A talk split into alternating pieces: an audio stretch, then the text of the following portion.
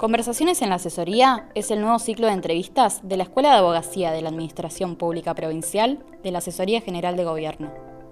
Participan de él personas dedicadas a las ciencias jurídicas y sociales para reflexionar sobre la actualidad y su rol en la comunidad.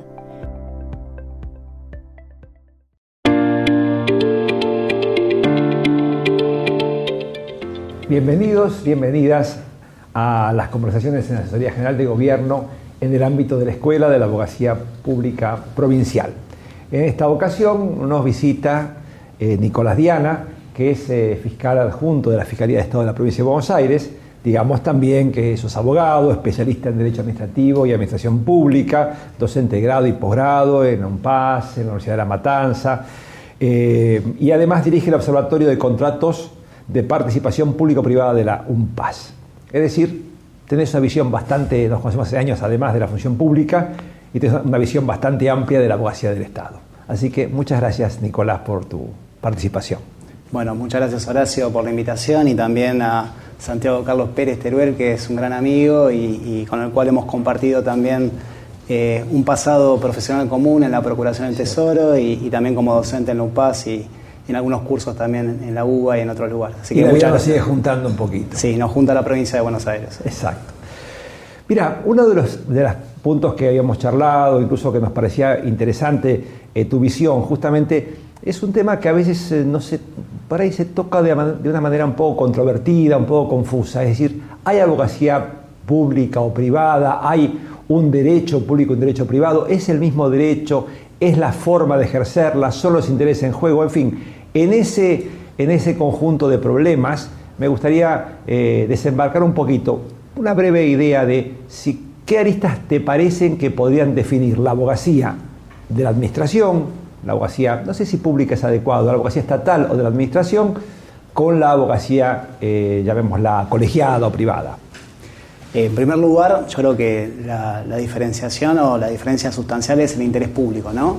que se tutela en uno y, en otro espacio, pero desde lo personal, y hablo de mi experiencia profesional, a mí me ha tocado estar tanto en el sector público como en el sector privado, y al momento de ejercer la abogacía la ejercí de la misma manera, con el mismo respeto hacia el Estado, estando desde un lado o del otro del mostrador, como se suele decir, eh, pero entiendo que cuando uno es abogado del Estado, y creo que el término correcto es abogacía estatal, que, vos señalaste, Horacio, eh, cumple un rol distinto ¿no? como abogado. Tiene un interés eh, que tutelar que es mucho más importante, incluso a veces del interés privado o particular que a uno le, toca defender o tener que actuar tanto en sede administrativa o judicial o eventualmente en un rol de asesoramiento, pero lo cierto es que como abogado del Estado uno cumple un rol distinto. Hace muchos años atrás un abogado muy conocido, extranjero, eh, que se dedica al arbitraje internacional, charlando en una cena, nos preguntábamos, o sea, cuáles eran las diferencias entre la abogacía pública o la abogacía estatal y la abogacía privada, y él me señalaba algo que, me marcó mucho y para mí fue muy importante, sobre todo porque estamos hablando hace más de 10 años atrás, ¿no? Eh, y me dijo, vos tenés algo que yo no tengo, estamos hablando de un abogado exitoso, ¿no? Del otro lado. Eh, vos pudiste defender tu estado en juicio. Yo nunca tuve esa posibilidad. Y a mí me marcó mucho profesionalmente, porque quizás uno como abogado, sobre todo en la carrera de grado y también en los posgrados, no termina de comprender, entender el, rol que uno cumple desde la abogacía estatal, defendiendo los intereses públicos o el interés público, defendiendo la legalidad, porque en el fondo, igual aunque sea un término que muchas veces es bastardeado, mal utilizado, cuando el Estado está en juicio, estamos todos en juicio. Y cuando el Estado tiene que pagar una sentencia, la pagamos todos. Entonces, creo que el interés público es, eh, contestando tu pregunta, y no sé si, más o menos era, eh, el interés público es la definitoria o lo, que define eh, en concreto esta diferencia en el ejercicio profesional, pero en mi caso personal yo no vi una diferencia en mi actuación como abogado en uno u otro campo. O sea que en realidad estaría por ahí, tal vez la, la, la diferenciación del paradigma estaría más en el modo de ejercerla en cuanto que la abogacía de la administración estatal atiende a un conjunto de intereses que son contrapuestos entre sí, pero deben articularse con el interés de un cliente particular, empresa particular, donde, bueno, es esto. Este, siempre dentro de los límites, obviamente, de la honestidad.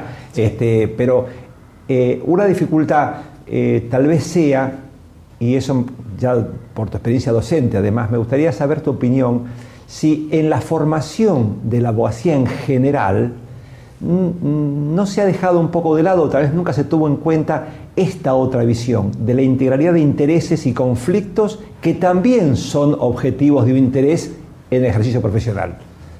Yo creo que sí, contestando tu pregunta, se ha dejado de lado.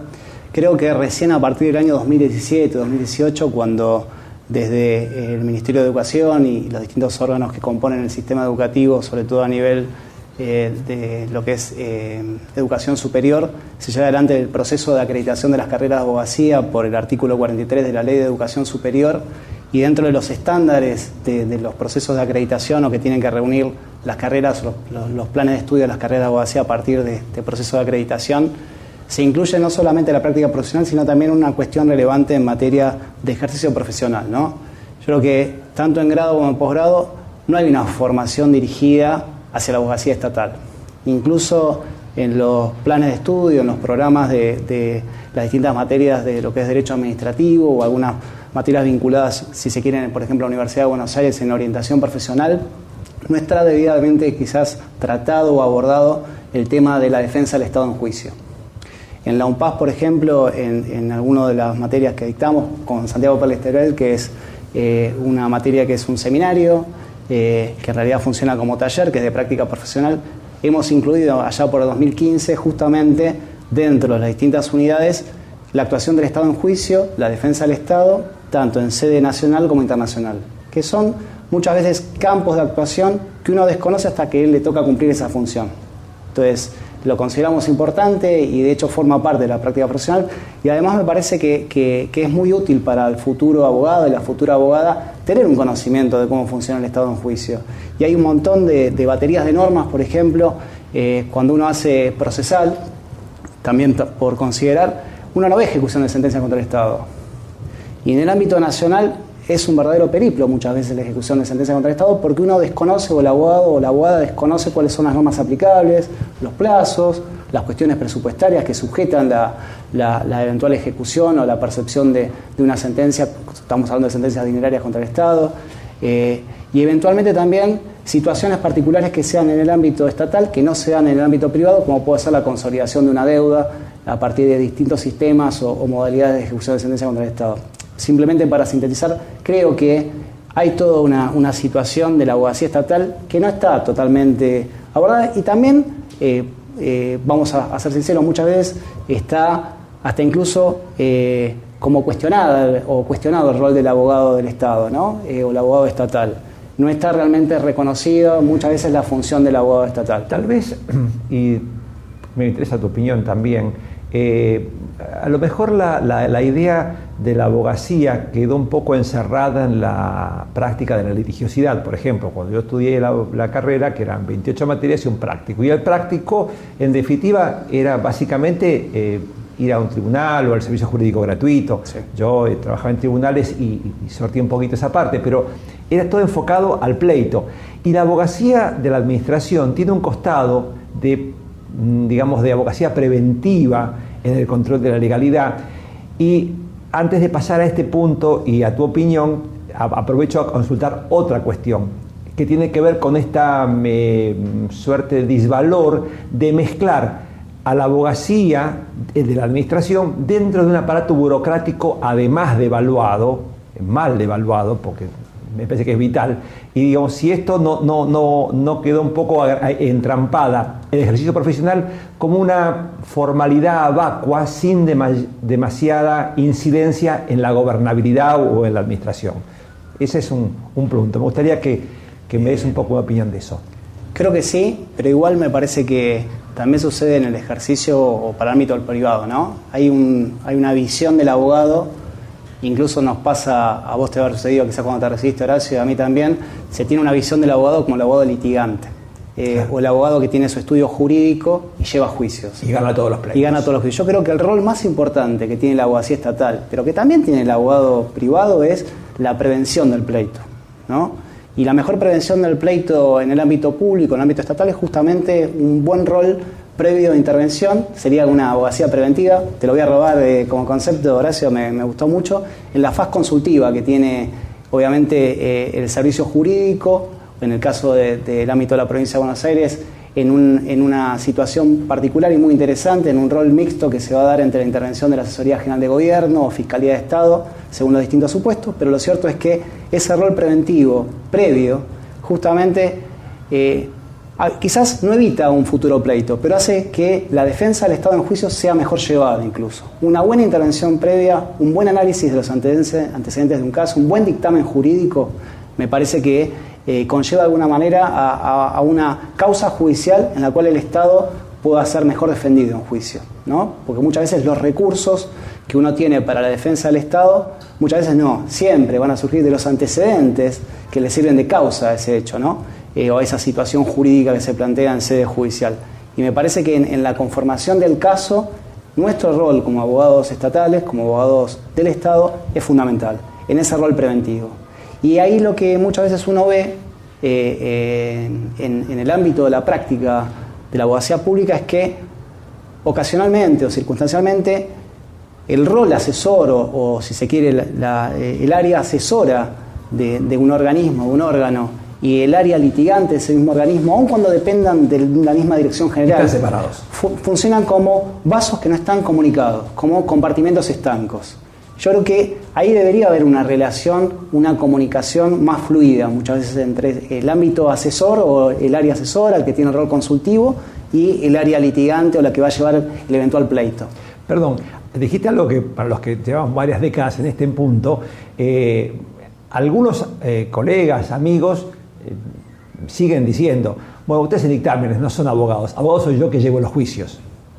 Este es un, tema cultural muy grave también, ¿no? Sí, sí, es muy difícil igual tirar abajo esa idea, ¿no? Incluso con amigos, o sea, no solamente, incluso nos pasa a los que nos gusta el derecho público, el derecho administrativo, y esto me estoy yendo un poco de tema, pero explicar qué es lo que uno hace cuando hace derecho administrativo. Yo recuerdo en el posgrado de la UBA de administrativo, eh, el doctor Marcer empezaba una materia, una de las primeras materias del posgrado, citando a Prosper Way sobre qué es lo que hago todos los días cuando digo que hago derecho administrativo. Yo me lo pregunto todos los días, pero me cuesta mucho más, muchas veces incluso explicarle a alguien que es abogado o abogada qué es el derecho administrativo que aquellos que realmente eh, tienen un conocimiento del derecho quizás un poco más limitado, pero no por un tema de, uso o de práctica, sino porque no son profesionales del derecho, pero son operadores jurídicos porque operan, se mueven, todos nos movemos en un ámbito jurídico, ¿no?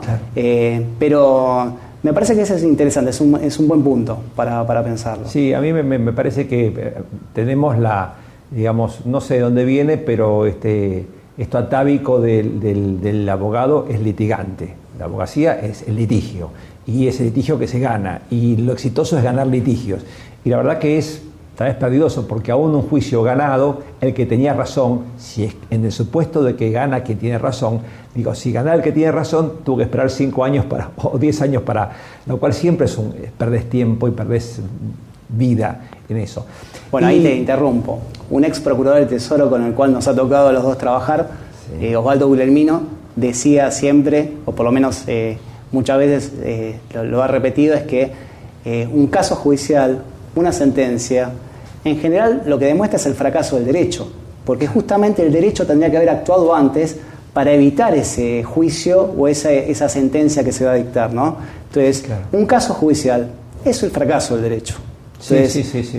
no es un triunfo. Tenía valor cuando eh, lo decía porque además él había sido juez con lo cual él no es que hablaba de afuera, sino que él lo veía y tenía más valor por su protagonismo. Eh, una cuestión que me parece también que, atraviesa este problema de la abogacía de la administración eh, frente a la abogacía, llamémosla eh, muy entre comillas, privada, porque nada es privado en definitiva, tiene que ver con, a lo mejor, el conflicto de intereses, digamos, y la dificultad que existe a veces entre algunas em, áreas, sobre todo, bueno, de esto del llamado derecho administrativo público, este, y quienes ostentan a veces las cátedras y su vinculación personal, eh, hablemos dentro del ámbito honesto, ¿no es cierto?, eh, comercial, y la formación en la abogacía del Estado. Eh, ¿qué, alguna reflexión al respecto, alguna consideración, una opinión? No, justamente sí, en realidad sí, sí, tengo mi opinión. Hace unos días atrás hablando con, un colega, surgió esa situación. porque es algo paradigmático, no sé si sucede en otros países, pero sí en Argentina, que muchos abogados de grandes estudios, quizás titulares de grandes estudios, se formaron en el Estado, trabajaron varios años en el Estado y terminan luego litigando contra el Estado. Y lo mismo sucede con, por ejemplo, las cátedras donde, como decís vos, dictan clases, pero también pasa desde el Poder Judicial, me parece, una situación eh, similar donde eh, uno puede encontrarse que profesores eh, de, grandes universidades, de, casas de altos estudios, también ejercen la docencia, pero ejercen la magistratura judicial, ¿no? Entonces, esa conjunción de intereses o eventual conflicto de intereses me parece que se da en forma tripartita o cuatripartita, según como lo queramos ver, que queramos ver, perdón, ¿no? Vos sabés que yo tuve una discusión a veces con, Martín Bomer, él, es un, un, hombre que desde la ética dice, no, nadie que, digamos que la, eh, actividad docente es incompatible, por ejemplo, con la judicatura. Yo decía que no, no me parecía.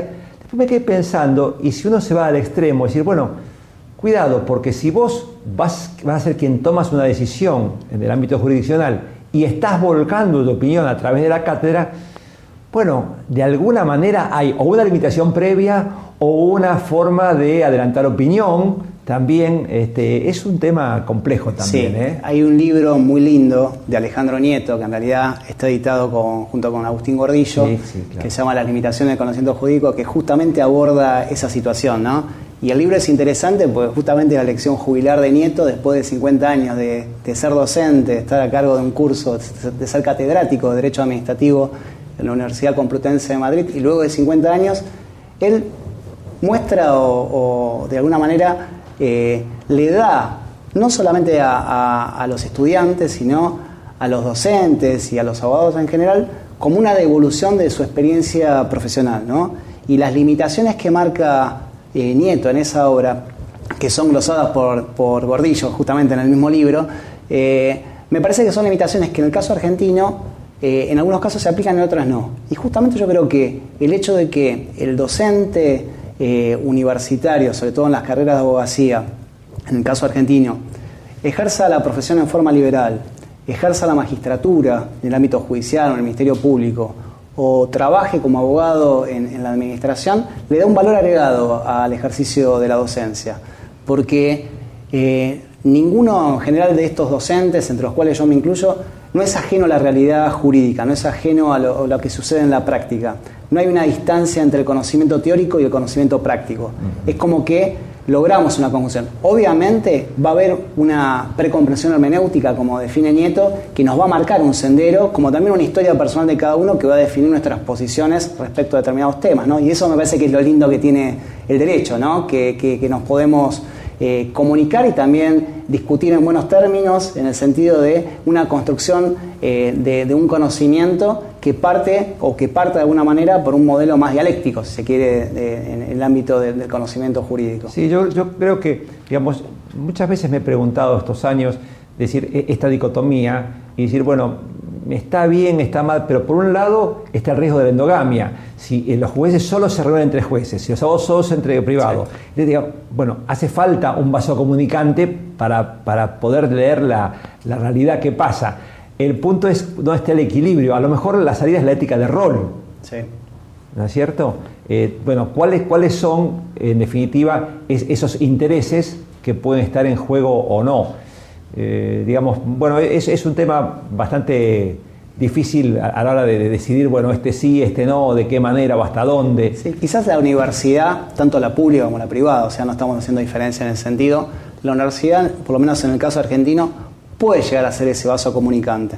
Lo que no quita que uno termine inclinando más la balanza hacia el otro, hacia un lado, hacia el otro lado, a partir de eh, los intereses que le toca de alguna manera eh, tener que defender o de alguna manera eh, abogar, ¿no? En términos prácticos. Pero me parece que la universidad podría llegar a ser como, como esta amalgama que nos une, y de hecho funciona así, porque en las cátedras en general uno se encuentra con abogados litigantes, con abogados que trabajan en la administración, con abogados que ejercen la magistratura. Entonces, me parece que es interesante, ¿no? Eh, nunca lo había analizado desde ese lugar, pero me parece que es un espacio que funcionaría Indudablemente, la, la universidad, la universalidad, mm, debería atender a esa, esa dialéctica.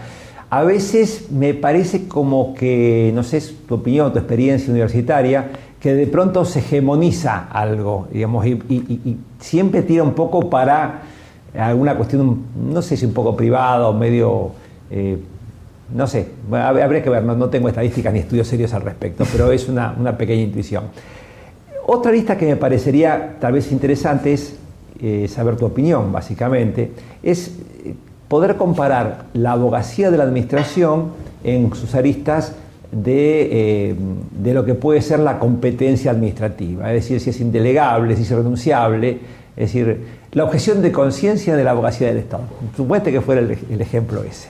Em, desde lo personal, me ha tocado en algún momento de mi etapa profesional ver los resultados muchas veces de esa delegación en terceros de la defensa del Estado en juicio. En los 90, eh, vos lo sabes mejor que yo, Horacio, hubo una delegación de, alguna actividad litigiosa del Estado, sobre todo de ciertas carteras judiciales que quizás algunos casos eran interesantes desde el punto de vista económico, otras no. Y el resultado fue, me parece, negativo. negativo. Sobre todo en determinadas áreas, en determinadas materias, por ejemplo, en materia laboral, eh, hablamos de empresas que estaban en liquidación, que eventualmente esa cartera judicial se terciarizó y eh, el resultado, para sintetizarlo, es que a los pocos años esa cartera se revirtió al Estado y el Estado tuvo que reasumir la Fueron malas y caras. Sí, sí. Después, en algunos temas particulares yo creo que eh, no la defensa, pero sí tampoco es eh, tan nociva la intervención consultiva de algún estudio externo, quizás especializado en alguna materia. Por ejemplo, en materia de arbitraje internacional, eh, la República Argentina desarrolló toda una escuela, todo un, área especial incluso en la Procuración del Tesoro, desde la época de Marcel y luego Rosati, pero en especial con Guglielmino cuando estuvo al frente de la Procuración del Tesoro, y a partir de esa área se generó realmente eh, un cuerpo de abogados especializados que, cuya labor en el arbitraje internacional, estamos hablando de arbitraje de inversión en general, fue reconocida incluso por estudios del exterior, pero quizás en una primera etapa de formación de esos abogados y abogadas hubiera sido útil la participación de algún estudio especializado, porque se hizo mucho camino al andar, obviamente eh, todos reconocen en el ámbito nacional a la Procuración del Tesoro de la Nación como un organismo de alto nivel técnico y especializado hoy en arbitraje internacional. Hoy la República Argentina, en materia de defensa del Estado en arbitraje de inversión, no tiene nada que envidiarle a ningún estudio de los 10 mejores estudios, si se quieren, de, arbitraje internacional en el mundo. Así es. Eh, y lo digo desde el punto de vista profesional porque me ha tocado estar de un lado y del otro en el mostrador. Entonces eh, lo puedo afirmar. que sin temor a equivocarme, que es así. Eh, y además porque conozco muchos colegas, conozco colegas que en la actualidad siguen trabajando en la Procuración del Tesoro, incluso cuando uno ve desde el punto de vista económico con sueldos que, son, que no compiten con el ámbito privado, con lo que se termina pagando estos estudios en el exterior. ¿no? Pero respondiendo a tu pregunta, creo que en algunos supuestos excepcionales contribuye la participación en la intervención de abogados con cierta especialidad o especialización en ciertos temas muy, muy específicos, ¿no? Eh, pero en lo que tiene que ver con la intervención del Estado en juicio, preferiría que fueran abogados del Estado, no los que lleven eh, esa cartera sí, eh, no, a mí me parece muy interesante esto, porque creo que nunca tenemos que renunciar a la diversidad y a, ver las, aristas de otros puntos de vista. Sí, históricamente, o por lo menos en lo que hemos podido estudiar en su momento, todos los estados, por lo menos de Occidente, más cercanos, más tradicionales, eh, la abogacía de intereses del Estado está en manos de empleados de los Estados. Eh, con participación a veces de terceros, pero no tercerizan, salvo cuestiones muy menores y bajo una estricta vigilancia. Este, lo cual, bueno, es, es, un punto. Eh, Incluso, mira, cuando se, terceriza alguna intervención, sobre todo, no en el ámbito dentro del Estado, no en la propia jurisdicción, sino en la extraña jurisdicción, no deja de haber intervención de el Ministerio, la Procuraduría, la Procuración o la Fiscalía que intervenga con relación a Estado. Entonces no es que se delega en su totalidad esa participación de un estudio o un grupo de abogados eh, externos al Estado, sino que es en, o sea, en, espejo o al mismo tiempo en forma concurrente con la intervención de los abogados del Estado. Sí, sí, hay, un interés público, como para tomar como el, comienzo de tu exposición, eh, que, es el marco de referencia epistemológico o los límites de actuación o tal vez la, finalidad. ¿qué, otra cosa sería si no fuera ese? Eh, y finalmente, para ir redondeando un poquito la idea, eh, si tuvieras que tal vez que, mostrar o decir o, dar tu opinión respecto de cuáles son las dificultades mayores que podrías encontrar desde lo personal o profesional eh, de ejercer la abogacía con el interés público como mira. Eh, ¿qué, desafíos te parece que serían los más importantes o a lo mejor, o bueno, cualquier cuestión que te parezca relativa a esa cuestión? Yo creo que pensando en una abogacía pública, con una proyección futura, creo que el desafío que tenemos los y las abogadas del Estado hoy es pensar en nuevos roles ¿no? del abogado del Estado. Yo creo que estamos en camino, eh, más tarde o más temprano, a una eh, no solamente digitalización de procesos que ya lo tenemos, digitalización de nuestra actividad, sino a la aplicación e implementación de nuevas técnicas e incluso programas o aplicaciones de, materia de inteligencia artificial que se van a integrar a los procedimientos y a los procesos. De hecho, ya en el ámbito de la Ciudad Autónoma de Buenos Aires hace muchos años que del Ministerio Público se, está aplicando un programa que se llama Prometea y, por ejemplo, en Fiscalía de Estado estamos implementando un programa que se llama Velox que lo estamos utilizando para distintos procesos y procedimientos administrativos. Entonces, yo lo que creo que lo que nos estaría faltando desde la abogacía pública, la abogacía estatal hoy, es pensar en procesos y procedimientos en los cuales nuestro rol como abogados y abogadas del Estado va a cambiar. Y ese cambio no nos tiene que asustar. Y es un cambio de roles, nuevas funciones, quizás pensar en abogados y abogadas con mucha más calificación incluso que la que tenemos en la actualidad, pero con un rol más de revisor de procesos y obviamente dejando siempre la parte humana como definitoria de, la eventual decisión o asesoramiento que se puede llegar a prestar, pero aceptando que esas tecnologías se van a terminar implementando e integrando a nuestra labor profesional. Es decir, a ver si te entiendo bien, no el avance tecnológico eh, instrumental como competidor, sino para poder delegar aquello delegable y reservar lo más complejo y decisorio final por sobre ese control. ¿A eso te referís? Exactamente. Yo creo que eh, no va a ser mañana, pero sí va a ser en algún momento de los próximos años. Entonces, el problema que tenemos nosotros en Argentina, como cualquier país que obviamente no está totalmente desarrollado, es que los saltos tecnológicos son saltos.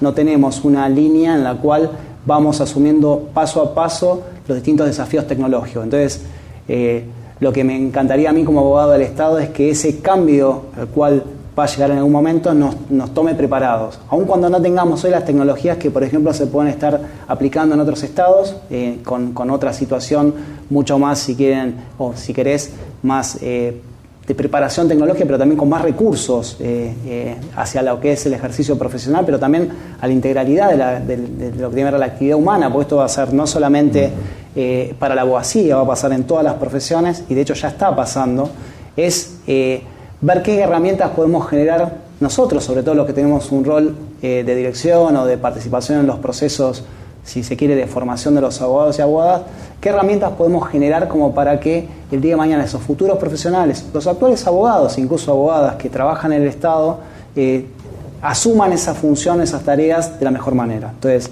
y también es perder un poquito muchos mitos o miedos que tenemos respecto a estos cambios, ¿no? Siempre hay una frase que, que uno generalmente tiene aversión al cambio. Por supuesto, porque nos genera inseguridad. miedo, claro. Entonces, lo que tenemos que ver de alguna manera es en qué nos puede beneficiar ese cambio. Que como dijiste vos, bueno, quizás hay ciertas tareas que son repetitivas, que nos generan tiempo, que se pueden acelerar y se pueden acelerar, exponencialmente con, este tipo de, programas o aplicaciones. ¿Y a qué nos podemos dedicar para mejorar lo que es el Estado? ¿no? Que en suma es mejorar la vida de todos. Si el Estado funciona bien, eh, funcionamos bien, o sea, funciona bien todo. Entonces, y me parece que nuestro rol eh, tiene que ver con un mejor funcionamiento del Estado y tenemos que contribuir hacia eso, ¿no? Tanto en la parte, si quieren, el proceso de toma de decisiones como en la defensa del Estado en juicio y, por lo menos en mi caso personal en la actualidad, dentro de Fiscalía de Estado, lo que es también el control de la legalidad, ¿no? El principio de legalidad de, toda la actividad. Sí. Bueno, eh, Nicolás, te agradezco muchísimo el aporte, la entrevista y también te agradezco eh, la participación que vas a tener próximamente en la especialización de abogacía de administración. Así que si quieres agregar algo más, eh, este, cerramos como quieras la, entrevista y si no, te saludamos también. No, yo primero agradecer nuevamente. Eh, pensé que iba a ser mucho más eh, tortuosa la, entrevista, pero la pasé muy bien, Horacio. Nos conocemos hace muchos años y la verdad que siempre es un placer hablar con vos. incluso me quedé con ganas de hablar más. Entonces, Sí, sí. eh, bueno, puedes hablar lo que quieras. No, no, yo creo que hay una lucha por el derecho, ¿no? Y creo que también un de- hay una lucha por un, un derecho público, de una abogacía estatal y me parece que no hay que perder esa lucha. O sea que la especialidad está y hay que consolidarla. No es fungible. No es fungible, Eso es un buen mensaje. no es fungible. Bueno, muchas gracias, Nicolás. No, gracias a ustedes. Gracias.